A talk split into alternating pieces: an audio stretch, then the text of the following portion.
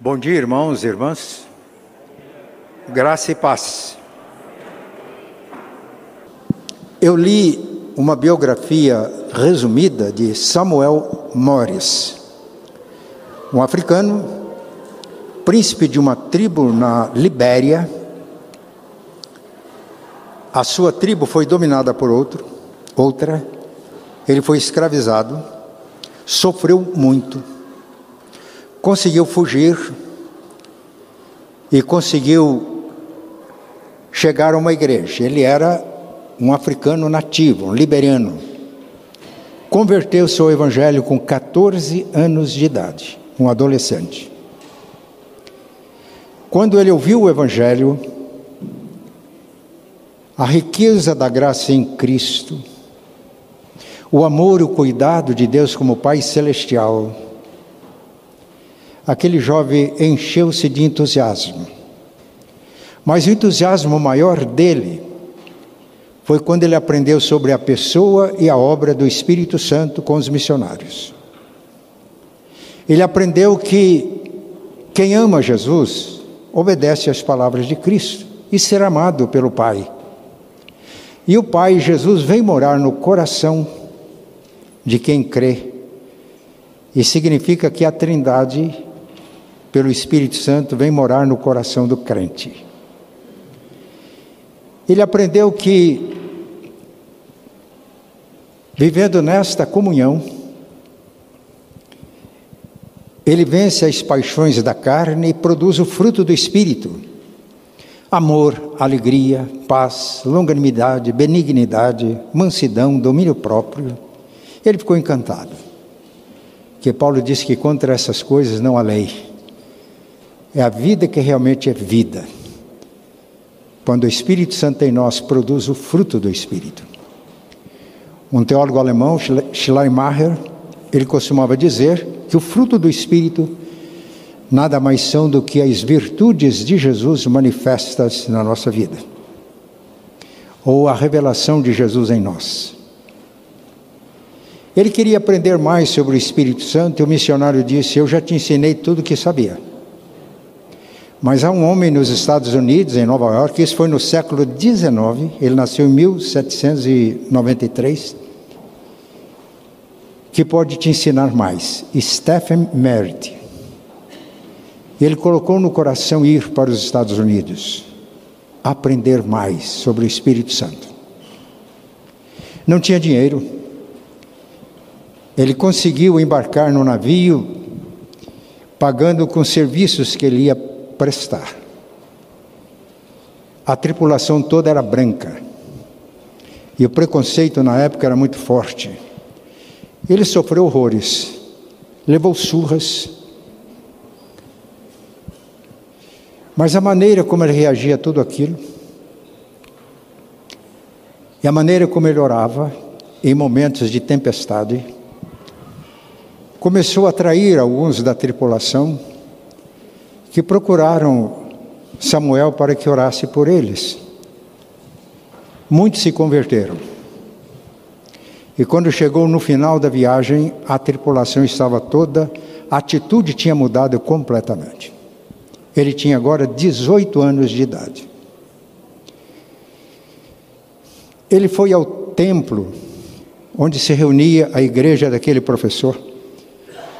E quando ele chegou, chamou a atenção, um jovem africano, negro, simples. Perguntaram quem ele era e ele transmitiu uma saudação em nome do seu povo. Alguns jovens presentes se quebrantaram com a palavra de Samuel. Ele disse que ele estava à procura de um professor que poderia ensiná-lo mais sobre o Espírito Santo. E foi levado a Stephen. Ele o convidou para ficar com ele na sua casa estava ensinando. Mas um dia ele convidou Samuel para fazer um passeio em Nova York. Ele queria mostrar àquele jovem africano o que era Nova York. É um encanto. Né? Eu só conheço o aeroporto John Kennedy, eu estive lá de passagem. A certa altura ele perguntou: O senhor jorou nesta carruagem? Era uma carruagem de tração animal naquela época. Eu disse: Não A gente poderia orar. Ele parou a carruagem, ele ajoelhou, o seu professor ajoelhou, ele começou a orar, falou: Senhor, eu fiz uma viagem da África à América do Norte para aprender sobre o Espírito Santo com este homem, mas ele está mais interessado em me mostrar a cidade. Eu peço que o Senhor o abençoe.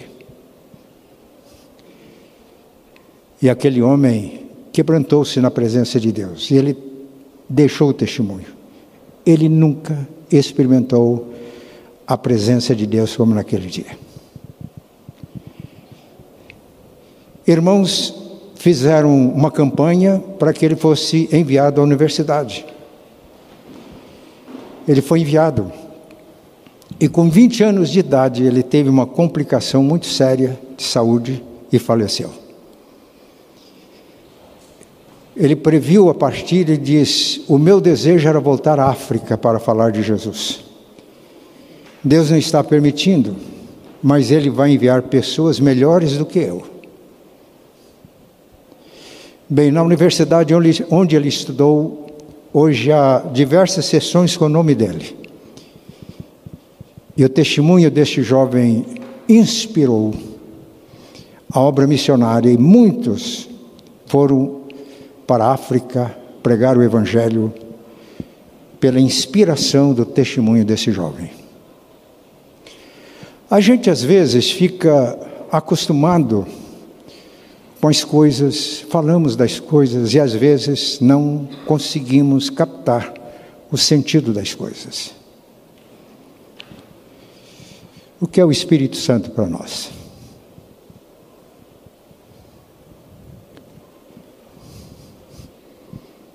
Ontem nós tivemos uma reunião fazendo um teste sobre dons espirituais. Mas eu anunciei que nós vamos oferecer um curso a toda a igreja, a pessoa e a obra do Espírito Santo, com ênfase nos dons espirituais. O que é que isso significa para a igreja? O capítulo 2 de Atos dos Apóstolos descreve a descida do Espírito Santo no dia de Pentecoste. Eu convido os irmãos para fazermos a leitura agora de Atos 2, versículo 47. Atos 2, 47.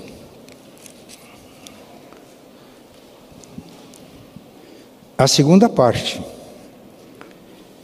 Enquanto isso, acrescentava-lhes o Senhor dia a dia os que iam sendo salvos. Eu vou repetir.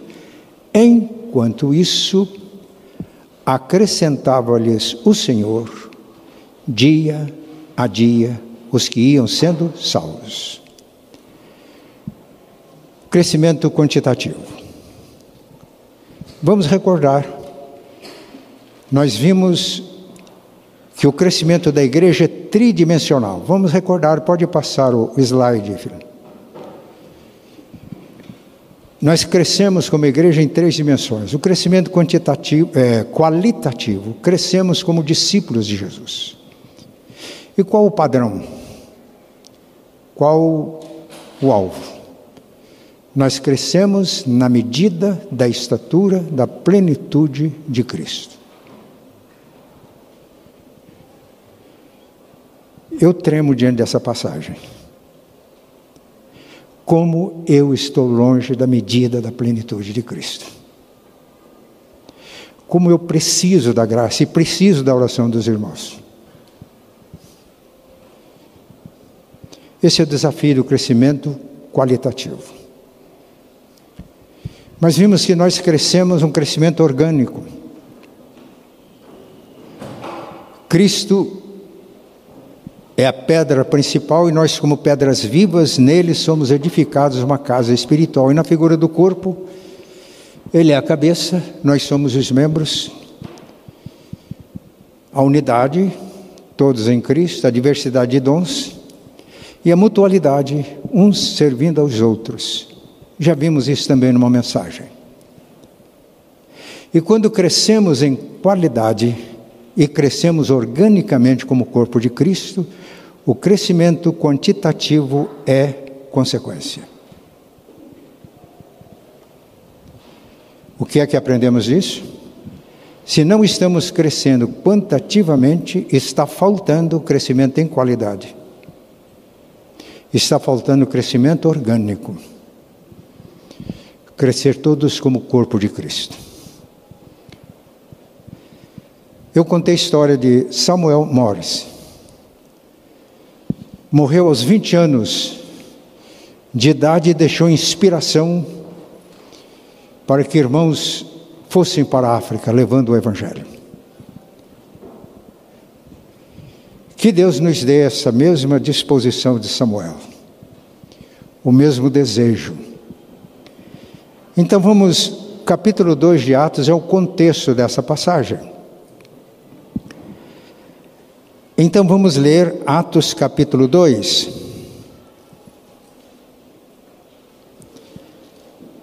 E lendo Atos capítulo 2, todo o capítulo, nós vamos descobrir, aprender que o Senhor acrescenta aqueles que vão sendo salvos à comunhão da igreja enquanto vivemos na plenitude do Espírito Santo. Testemunhamos de Jesus no poder do Espírito Santo e vivemos como comunidade, cuja vida é a presença e ação do Espírito Santo. O Senhor acrescenta enquanto enquanto isso acrescentava-lhes o Senhor dia a dia os que iam sendo salvos. Enquanto isso, Vamos descobrir então no texto que enquanto vivemos na plenitude do Espírito Santo, o Senhor acrescenta dia a dia os que vão sendo salvos. Cumpriu-se o dia de Pentecostes. E naquele dia cumpriu-se a profecia de Joel, o envio do Espírito Santo. O texto diz os irmãos quiserem acompanhar pela Bíblia, eu vou expondo aqui, tá ok? Eu vou expor Atos 2. O texto diz que eles estavam assentados numa casa. Numa casa, não era num templo. Isso não aconteceu no templo de Jerusalém, aconteceu numa casa. De repente eles ouviram um som como de um vento impetuoso que encheu toda a casa. E foram vistas línguas como de fogo, preste atenção agora, pousando uma sobre cada um deles, e todos ficaram cheios do Espírito Santo. Quem ficou cheio do Espírito Santo? Todos. Isto é igreja. Ficar cheio do Espírito Santo não é para alguns. Não é para o pastor, para o reverendo, para o presbítero, muito consagrado. A Bíblia está ensinando que é para todos. Nasceu a igreja no dia de Pentecoste. Um novo capítulo na história do povo de Deus que começou com a chamada de Abraão. Todos cheios do Espírito Santo. Mas se continuarmos lendo Atos, não só o capítulo 2, a igreja enfrentou lutas, problemas, dificuldades. Por exemplo, quando nós chegamos no capítulo 3, Jesus cura um coxo de nascença por intermédio de Pedro e João. Aquilo entusiasmou o povo, mas despertou a inveja das autoridades religiosas judaicas. E Pedro e João foram colocados na cadeia. Não conseguiram condená-los, tiveram que soltar os dois, mas proibiram expressamente que Pedro, João e os apóstolos falassem em nome de Jesus. Eles disseram: é razoável que a gente deixe de falar daquilo que vimos e ouvimos. Saem da cadeia, os dois apóstolos. Encontram um grupo de irmãos. E unânimes, eles levantam a voz a Deus em oração. colocando a situação que eles estavam vivendo na presença de Deus. E disseram para Deus Pai: Olha para as ameaças que estamos sofrendo. Enquanto estendes as mãos para fazer sinais e prodígios no nome do teu santo servo Jesus, e concede-nos a graça de pregarmos com ousadia a tua palavra. E quando chega em Atos 4, 31, está escrito: tremeu o lugar onde estavam reunidos. Agora vamos ver a expressão Atos 4, 31. Todos ficaram cheios do Espírito Santo. Foi bem depois de Pentecostes. Aqui, quem ficou cheio do Espírito Santo? Quem ficou cheio do Espírito Santo? Essa benção é para todos, não é para alguns. Todos ficaram cheios do Espírito Santo. E qual foi o resultado? Atos 4:31. E com ousadia pregavam a palavra de Deus apesar da proibição e das ameaças. Isto é igreja.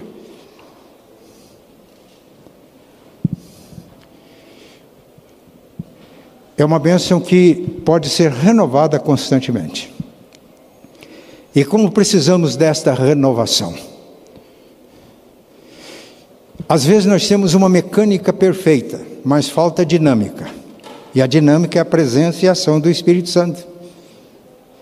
Você pode ter um carro, qual que é o carro top? Eu não sei. Alguém pode me sugerir? Como? Ferrari. Mecânica perfeita. Mas se não tiver o combustível, uma Ferrari lá e o dono vai pedir para que a gente empurre a Ferrari. A mecânica está perfeita, mas não tem a dinâmica. A igreja às vezes parece perfeita na sua organização, na sua estrutura, mas falta dinâmica. E para usar a, a, linguagem do caipira lá da minha terra, sul de Minas, aí não vai. A presença e a ação do Espírito Santo é a dinâmica. Vivermos cheios do Espírito. Mas esta, isso que aconteceu no dia de Pentecoste, houve uma renovação em Atos 4. Pode ser uma experiência constante. Efésios capítulo 5, Paulo diz: não fiquem cheios de vinho. Desculpe a expressão, não encham a cara com bebida alcoólica, porque nisso a contenda, a dissolução a problemas. Mas fiquem cheios do Espírito Santo, enchei-vos do Espírito. Para quem que Paulo está escrevendo? Toda a igreja de Éfeso, para nós. E há uma curiosidade aqui, uma curiosidade não, algo que a gente precisa de observar. A palavra encher, em Efésios 5,18, o verbo encher está no imperativo. Se está no imperativo, é uma ordem. Mas ele está no presente contínuo. Significa que deve ser uma ação constante. Ele está na voz passiva deixai-vos encher pelo Espírito. E nos versículos 19, 20 e 21, ele mostra como criamos o ambiente, as condições para que a gente, para que viver cheio do Espírito não seja uma lembrança tênue do dia de Pentecoste, nem daquele dia quando todos ficaram cheios do Espírito Santo depois de uma oração, todos levantaram a voz unânime oração mas é uma experiência que a gente pode viver continuamente. Enchei-vos do Espírito, deixai-vos encher continuamente pelo Espírito. Versículo 19. Falando entre vós com salmos e hinos e cânticos espirituais, louvando de coração ao Senhor. Quando isso acontece, ao louvar a Deus, ficamos cheios do Espírito. Como está o nosso louvor? O nosso louvor nos cultos, o nosso louvor na vida diária, como atitude. Mas o versículo 20: Dando por tudo graças a nosso Senhor e Pai, em nome de Jesus. Dando graças por tudo. O que é que ficou de fora? Atitude de gratidão. É a atitude que abre o espaço para a presença e a ação do Espírito Santo em nós. E o versículo 21, sujeitando-vos uns aos outros no temor de Cristo. Porque se todos estão cheios do Espírito Santo, como vimos domingo passado, o Espírito Santo vai ministrar a irmã por meu intermédio, a irmã vai ministrar a mim. O Espírito Santo vai ministrar a mim por intermédio da irmã, e assim nós mantemos acesa a chama do Espírito Santo, o fogo do céu nos nossos corações.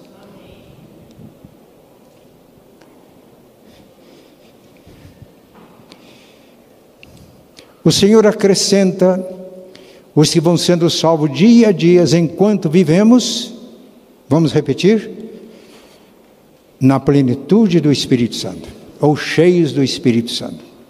O Senhor acrescenta dia a dia os que vão sendo salvos, enquanto vivemos cheios do Espírito Santo. Não precisa ser reverendo, nem pastor, nem presbítero Pode ser um adolescente como Samuel, maltratado pela tribulação daquele navio, a presença e a ação do Espírito Santo na vida dele era tão evidente que muitos se quebrantaram, receberam oração, se converteram, ele mudou o ambiente naquela viagem. Uma igreja cheia do Espírito Santo muda o ambiente onde ela está, transforma situações. Mas vamos pontuar o seguinte: o Senhor acrescenta dia a dia os que vão sendo salvos, enquanto vivemos no poder do Espírito Santo, ou damos testemunho de Jesus no poder do Espírito Santo. Vamos voltar para a Bíblia. Depois da ressurreição de Jesus, ele fez diversas visitas aos apóstolos e discípulos. No primeiro dia da ressurreição, na tarde, ele visitou os apóstolos, discípulos, que estavam reunidos numa casa com as portas fechadas com medo dos judeus. E nesse encontro, João capítulo 20, quando Jesus se coloca no meio deles, e quando Jesus está no meio, existe igreja, e disse: Paz seja com vocês. Eles se alegraram vendo o Senhor. E Jesus disse: Assim como o Pai me enviou, eu envio vocês. E soprou sobre eles e disse: Recebam o Espírito Santo. Bem, aqui foi uma profecia. Né? Jesus está mostrando que essa dinâmica é indispensável, porque ele determinou, antes de subir ao céu, que eles não se ausentassem de Jerusalém. Lucas capítulo 24. Mas que esperasse o cumprimento do Pai, a qual vocês ouviram de mim. Permanecer na cidade até que do alto sejais revestidos de poder. Chegou o dia, Atos capítulo 2, estavam calmamente assentados, quando ficaram cheios do Espírito Santo, os doze apóstolos, o colégio estava completo, Matias já tinha assumido o lugar de Judas Iscariotes, Pedro levantou com os doze, e aqueles discípulos medrosos, numa sala, numa casa com as portas fechadas, agora levantam e dão testemunho com ousadia. Algo extraordinário tinha acontecido, que contrastou com Babel. Os irmãos se lembram de Babel, Gênesis capítulo 11? Depois da aliança que Deus fez com Noé, e a ordem foi muito clara: cresçam, encham a terra. Eles se uniram e disseram uns para os outros: Vamos construir uma torre cujo topo atinja os céus, para fazer célebre o nosso nome e para não sermos espalhados pela terra. Exatamente o contrário do que Deus tinha dito para Noé. E Deus disse: Bem, o ser humano é assim mesmo, ele quer construir reinos. Ele despreza o meu poder para estabelecer o seu poder. O ser humano quer construir os seus impérios. Então vamos descer e vamos confundir as línguas. E aí Deus confundiu as línguas, um não entendia o outro e cessou aquele empreendimento humano que desafiava o propósito de Deus. Mas em Pentecostes foi o contrário. Judeus piedosos, ou de origem da Palestina, ou convertidos, de 14 nações, ouviram aquelas pessoas falar em suas próprias línguas as grandezas de Deus. Isso foi um sinal que os levou a fazer esta pergunta: o que quer isso dizer? Como sempre tem os zombadores, eles estão embriagados. A verdade é que a experiência era forte. Enquanto alguns queriam compreender, outros zombavam, estavam em êxtase, embriagados. Mas o ponto queremos destacar aqui é que em Pentecostes, quando o Espírito Santo desceu, ao invés da confusão de línguas, houve a compreensão. O milagre da comunicação, que foi um sinal para judeus, mas que ainda não criam em Jesus. Paulo, escrevendo aos Coríntios, diz que a língua não é sinal para crente, é sinal para incrédulos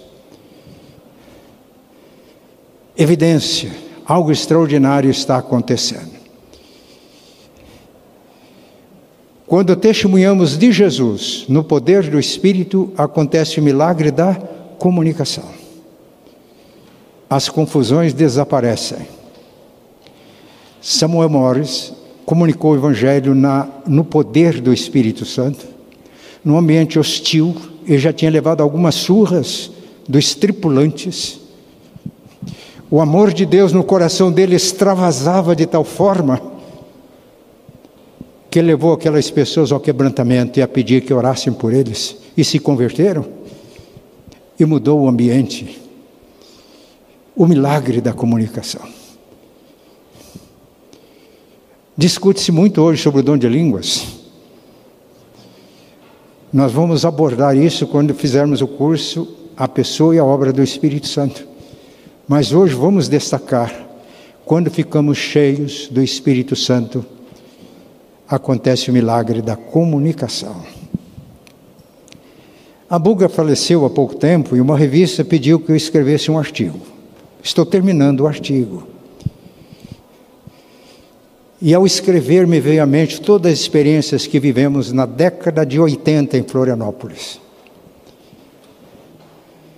E uma coisa que me comoveu enquanto escrevia é que a Bugra, no poder do Espírito Santo, comunicou a mensagem do Evangelho para aqueles remanescentes do movimento RIP, de tal maneira que muitos foram completamente transformados pelo poder do Evangelho.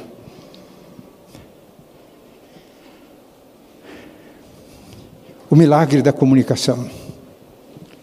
William Tyndale Tyndale, eu não sei falar em inglês. Ele queria traduzir a Bíblia para o inglês popular.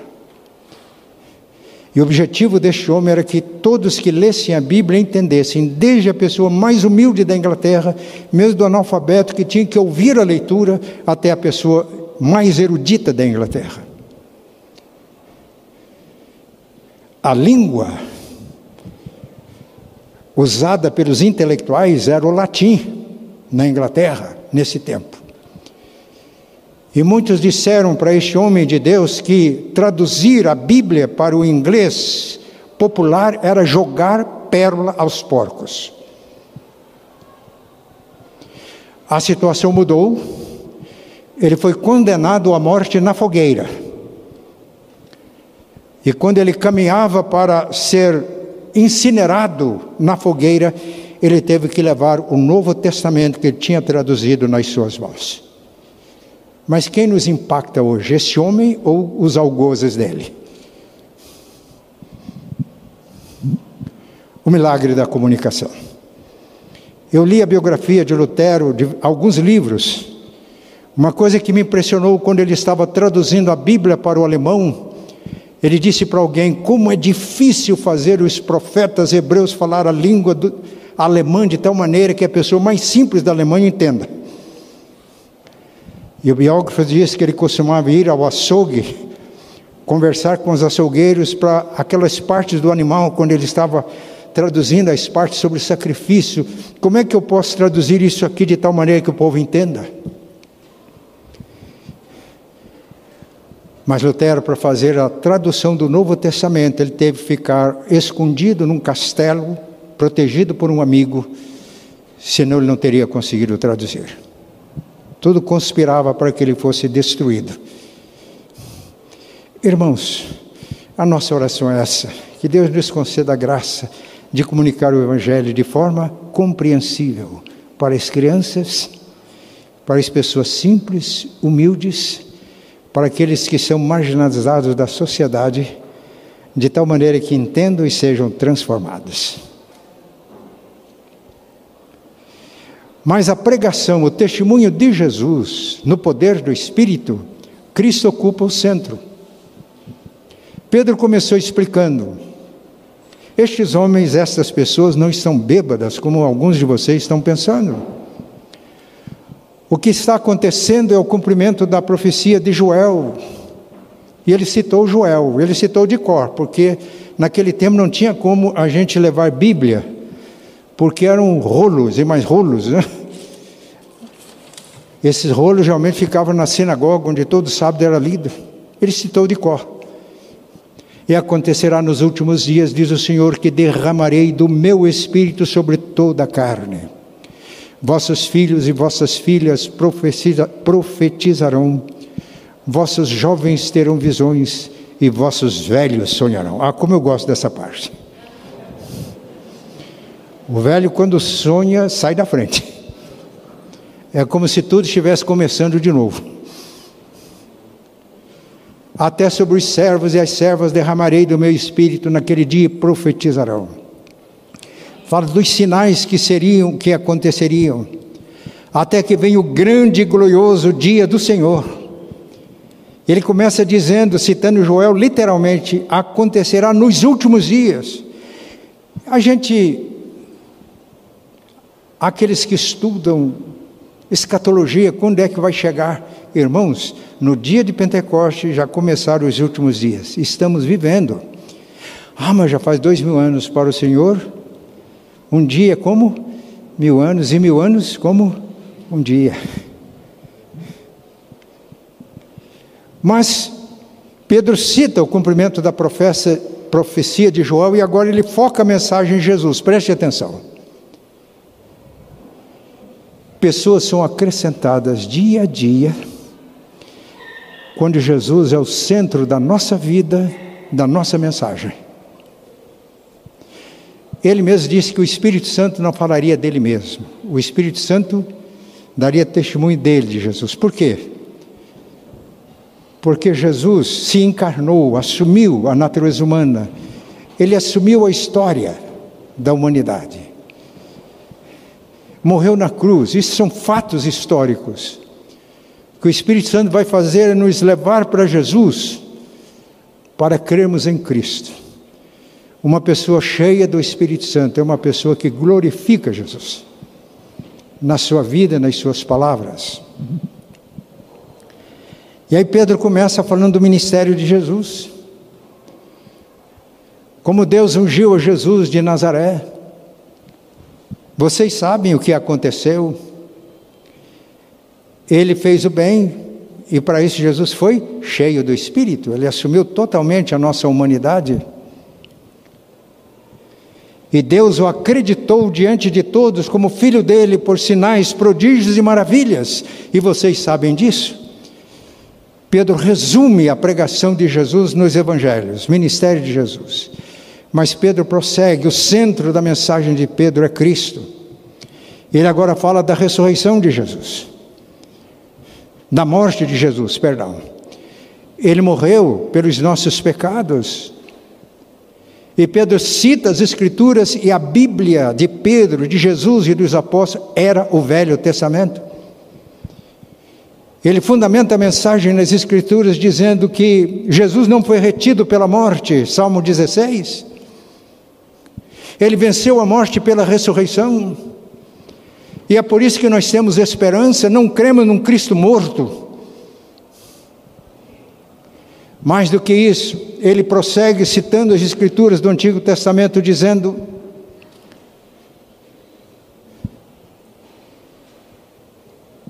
que ele foi exaltado à direita do Pai. Cita o Salmo 110. E exaltado à direita do Pai, derramou isso que vocês estão vendo e ouvindo. Jesus é a fonte permanente da água viva. João 7, 37. Naquele dia, último dia da festa, Jesus colocou-se de pé e disse: Se alguém tem sede, venha a mim e beba.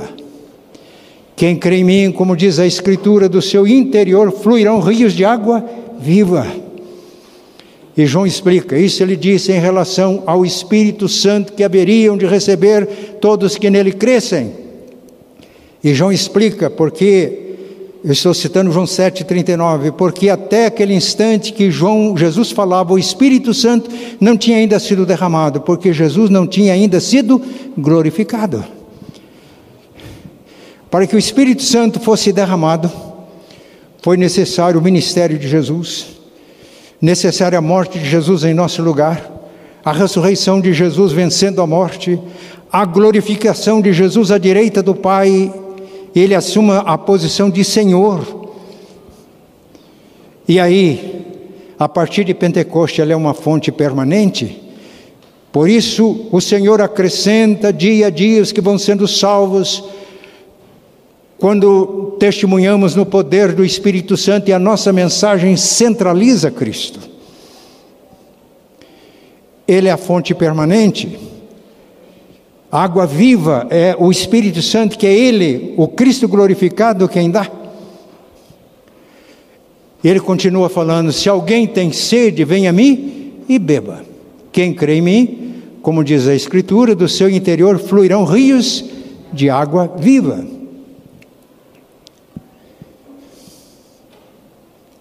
Estamos com sede? Temos sede de Deus? O salmista diz: A minha alma tem sede de Deus, do Deus vivo. Quando irei e me apresentarei ante a face de Deus? Repita a pergunta: temos sede de Deus? Eu vi alguém dizendo: quando é que realmente a gente tem sede? Quando a gente está com sede, e coloca na nossa frente um jarro de água fresca e ao lado uma barra de ouro. Diz agora é a tua Sancho, ou uma ou outra. E essa aqui é a única possibilidade de saciar a sua sede. Quando é que a pessoa realmente está com sede? O que é que ele pega? Estamos com sede de Deus? Podemos dizer como salmista, eu tenho sede de Deus, do Deus vivo. Quando irei, me apresentarei ante a face de Deus. Se alguém tem sede, venha a mim e beba. Como diz a Escritura, quem crê em mim do seu interior fluirão rios de água viva, o Espírito Santo. Como aconteceu com Samuel Morris, vai jorrar e alcançar as vidas. Mas a pregação de Cristo, de, focalizando Cristo, Pedro prossegue. E ele disse aos ouvintes judeus ou prosélitos convertidos ao judaísmo, a este Jesus que vocês crucificaram, Deus o fez Senhor e Mestre. Você sabe que hoje a gente pode crucificar Jesus? A Epístola aos Hebreus diz quando nós não levamos a sério, quando nós brincamos de ser crentes. A esse Jesus que crucificaste, Deus o fez Senhor e Cristo. Diante desta palavra, os ouvintes de Pedro, o texto diz, compungiram-se em seus corações e perguntaram: Que faremos, varões irmãos? E a resposta: Arrependei-vos dos vossos pecados. Isso implica fé. E sejam batizados em nome de Jesus para a remissão de pecados e recebereis o dom do Espírito. Primeiro foi aquele grupo inicial, cerca de 120 pessoas. Agora todos os que creem em Jesus, que se arrependem, creem, selam a fé pelo compromisso do batismo, não só o batismo com água, mas o batismo espiritual, porque ao crermos em Jesus nós somos batizados num só espírito no corpo de Cristo quer judeus, quer gregos, quer escravos, quer livres, quer ricos, quer pobres, sábios, ignorantes, e todos nós bebemos de um só Espírito. E quando isso acontece, a comunidade se firma. O texto diz que Pedro, com muitas outras palavras, exortava o povo, dizendo: Salvem-se desta geração perversa. Eu faço uma pergunta: esta mensagem é para hoje? Se nós não percebermos a perversidade, a iniquidade da geração na qual estamos vivendo, estamos espiritualmente cegos. Salvem-se desta geração perversa. Os que ouviram a palavra, se arrependeram, creram e foram batizados, chegaram a quase 3 mil pessoas. Crescimento quantitativo. Não é pecado a gente falar nele. Então, o Senhor acrescenta dia a dia os que vão sendo salvos quando nós vivemos na plenitude do Espírito Santo. O Senhor acrescenta dia a dia os que vão sendo salvos quando damos testemunho de Jesus no poder do Espírito Santo. Mas agora encerrando o nosso estudo de Atos 2 no versículo 41, dizendo que os que ouviram a palavra foram batizados, chegando o número a quase 3 mil pessoas. Forma então a comunidade do Espírito. O Senhor acrescenta dia a dia que vão sendo salvos enquanto vivemos como comunidade do Espírito Santo. E quais são as marcas dessa comunidade? É uma comunidade perseverante. E perseveravam na doutrina dos apóstolos, na comunhão, no partir do pão e nas orações. Versículo 42. Era uma comunidade adoradora, em cada alma havia temor. Temor, meus irmãos, de Deus não é medo patológico de Deus, é profunda reverência, consciência de quem Deus é cheio de amor, de bondade, misericórdia, mas um Deus soberano, santo. Uma comunidade carismática. Sinais e prodígios eram feitos por intermédio dos apóstolos.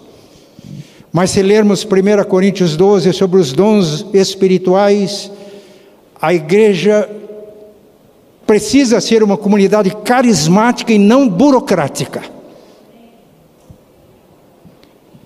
E quando é carismática, através do exercício dos dons espirituais, sinais, prodígios e maravilhas continuam sendo operadas. E aqui a gente não apenas fala sobre o reino de Deus, mas os sinais do reino de Deus, da realidade do reino de Deus aparecem. Foi o que aconteceu quando aquele coxo foi curado. A cura despertou. As pessoas se aproximaram de Pedro e João e aí ouviram o evangelho. Foi a cura de Enéas, a cura, a ressurreição de Dorcas que levou as pessoas daquela região à fé em Cristo e à salvação. Mas a comunidade do Espírito é uma comunidade fraterna, porque todos estão cheios do mesmo Espírito, todos bebem do mesmo Espírito. Então, Atos 2 continua dizendo que não havia entre eles necessitado. Os que tinham muito dividiam com os que tinham pouco. De tal maneira que ninguém naquela comunidade passava necessidade de coisas básicas. O amor fraternal. Reverendo Jonas, com aquela maneira característica, um dia falou para mim: numa igreja que é igreja de Jesus, só se justifica um passar fome se todos estiverem passando fome. Amor fraternal. Mas uma comunidade do Espírito adora a Deus nos templos, reuniões festivas, não tem problema. Mas adora e serve a Deus de casa em casa. Atos 2,47. Reuniões públicas, significativas, mas também vai de casa em casa. Não é o espírito de Babel, todos se unem e faz esforço para com seus esforços chegar ao céu. Dependem totalmente de Deus, e o poder de Deus nos impele em direção ao mundo para comunicar-lhes o Evangelho. Stanley Jones comentando que o Pentecoste não aconteceu no templo de Jerusalém, aconteceu numa casa. Ele diz: porque o lar é o lugar universal de vida. Por isso ele escreve no livro O Cristo de Todos os Caminhos, ele analisa no livro todo Pentecostes.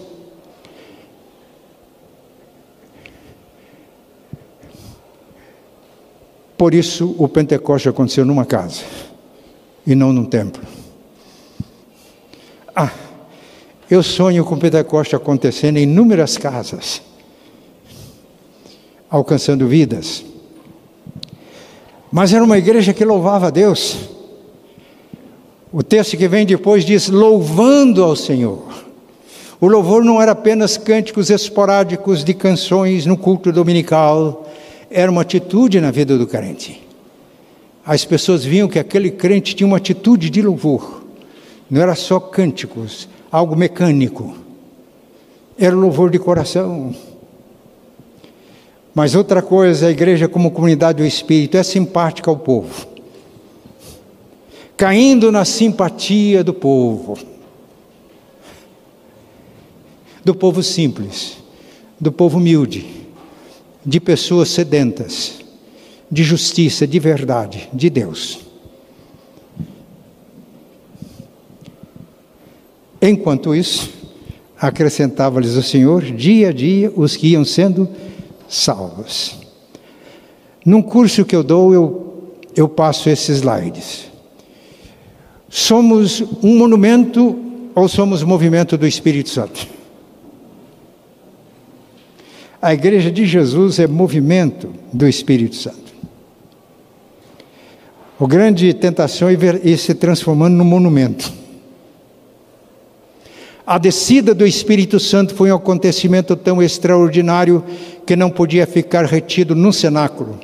Ganhou a rua, adentrou os lares e se transformou num movimento que impactou o Império Romano e chegou até nós. Esse é o nosso legado, que devemos assumir, assumir com muita gratidão, mas também com muita responsabilidade.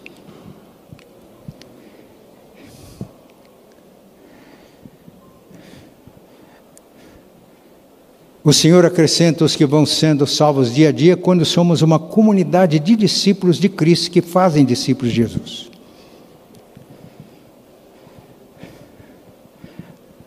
Mateus 28, 18. É-me dada toda a autoridade no céu e na terra, 19. Portanto, ide, é uma ordem. Ou indo, fazei discípulos. Fazer discípulos é ordem. Portanto, fazei discípulos, indo, batizando, ensinando. Façam discípulos. E onde? Jesus, antes da sua ressurreição, disse: Não fiquem preocupados com as estações épocas que o Pai reservou para sua exclusiva autoridade. Eu gosto de escatologia, mas não gosto, abomino especulação escatológica. Não preocupem com isso. Porque vocês vão receber o poder do Espírito Santo e vocês vão ser minhas testemunhas, tanto em Jerusalém, onde é a nossa Jerusalém? Como em toda a Judéia, qual é a nossa Judéia? Samaria, quais seriam os samaritanos? Eu falei da búlgara que alcançou os samaritanos até os confins da terra. Mas isso é tema para as quatro mensagens propositivas que nós vamos fazer em abril e maio. Abril e maio. Como ser discípulos e fazer discípulos de Jesus em Curitiba. Funcionando no atacado e no varejo. De casa em casa. Eu não tenho receio de dizer isso com ênfase, porque é o que está na Bíblia, uma igreja que tem a dinâmica do Espírito. Como fazer discípulo de Jesus no nosso país? Como fazer discípulo de Jesus entre os grupos marginalizados de Curitiba, do nosso país? Eles existem ou não? Nós os estamos vendo? Eu pregava na igreja do Estreito, em Florianópolis, em 1979, quando assumi, todos os cultos semanais eu falava sobre o discipulado. A Bugra estava saindo da adolescência, tinha tido uma experiência forte com Deus. Ela ouviu alguns estudos, ela fez uma oração simples: Senhor, dá-me discípulos. E o Senhor disse para ela: dá-me um tempo. Eu não vou dizer quanto tempo que Deus pediu, diário. A gente tem, nós temos que nos entender. Isto é, ela entendeu que precisava desenvolver intimidade com Deus. E um dia ela está na praça e Deus fala com ela através de uma passagem bíblica. Paulo em Corinto: Fale e não te cales, ninguém ousará fazer-te mal, porque eu tenho muita gente nesta cidade. Só que ela ouvia nesta praça. Ela olhou e o que ela viu? O remanescente do movimento hippie. O senhor tem gente aqui, como então eu vou fazer discípulos? Convivendo, sendo um deles. Mas como eu vou conviver? Como eu vou. Aí outra passagem bíblica veio com clareza mente. Ela estava preparada para ouvir Deus. Filhinhos, não amemos de palavra, mas amemos de fato e de verdade. Foi que ficou clara para ela que seria tornar-se um deles. Mas e o Joãozinho? A Nídia, desde adolescente, era apaixonada pelo João, que na época era um diácono da igreja, muito mais velho do que ela. E ela insistiu até que o Joãozinho assumiu como namorada, ela tinha 14 anos de idade. Ele já estava com mais de 20. Mas agora estava noiva. Era o casamento do sonho da Bulga. E o Joãozinho? Ela teve que compartilhar com o Joãozinho Deus falou comigo, aquele jeitinho dela. Ele, fleumático, contido como sempre, era. Eu disse: se Deus falou com você, ele precisa falar comigo. Mas no tipo característico do, do, do, do pessoa lá de Florianópolis. E tu topas? Ele, eu tenho escolha. Depois de três dias, ele chegou para ela e disse: Pode ir, que eu te dou apoio. Mas eu preciso de mais apoio. Quem? Ah, o pastor. É assim que eles falam. Formamos uma agência missionária de três: a Bugra, o Joãozinho, na época noivo, e o pastor. Querem saber mais? Leiam um artigo que eu estou escrevendo. Ou leia dois livros que foram publicados: Últimas Consequências, essa experiência, e outro livro, Desistir? Jamais. Quando o projeto Siloé celebrou 20 anos, eu estava lá. Há 10 anos passado. Preguei. No final eu fiz um apelo. O templo estava cheio e havia um espaço muito grande na frente. Ele diz: agora todos foram alcançados pelo ministério da Bulgar, venham aqui. encheu o espaço e não estavam todos, muitos não puderam ir. E lá estavam pastores, missionários. Eu olhei, o meu coração encheu de alegria. Eu me lembrei de Zacarias. Quem despreza o dia dos pequenos começos? Ah, que desejo que hoje seja um dia de humildes começos. Vamos ficar de pé?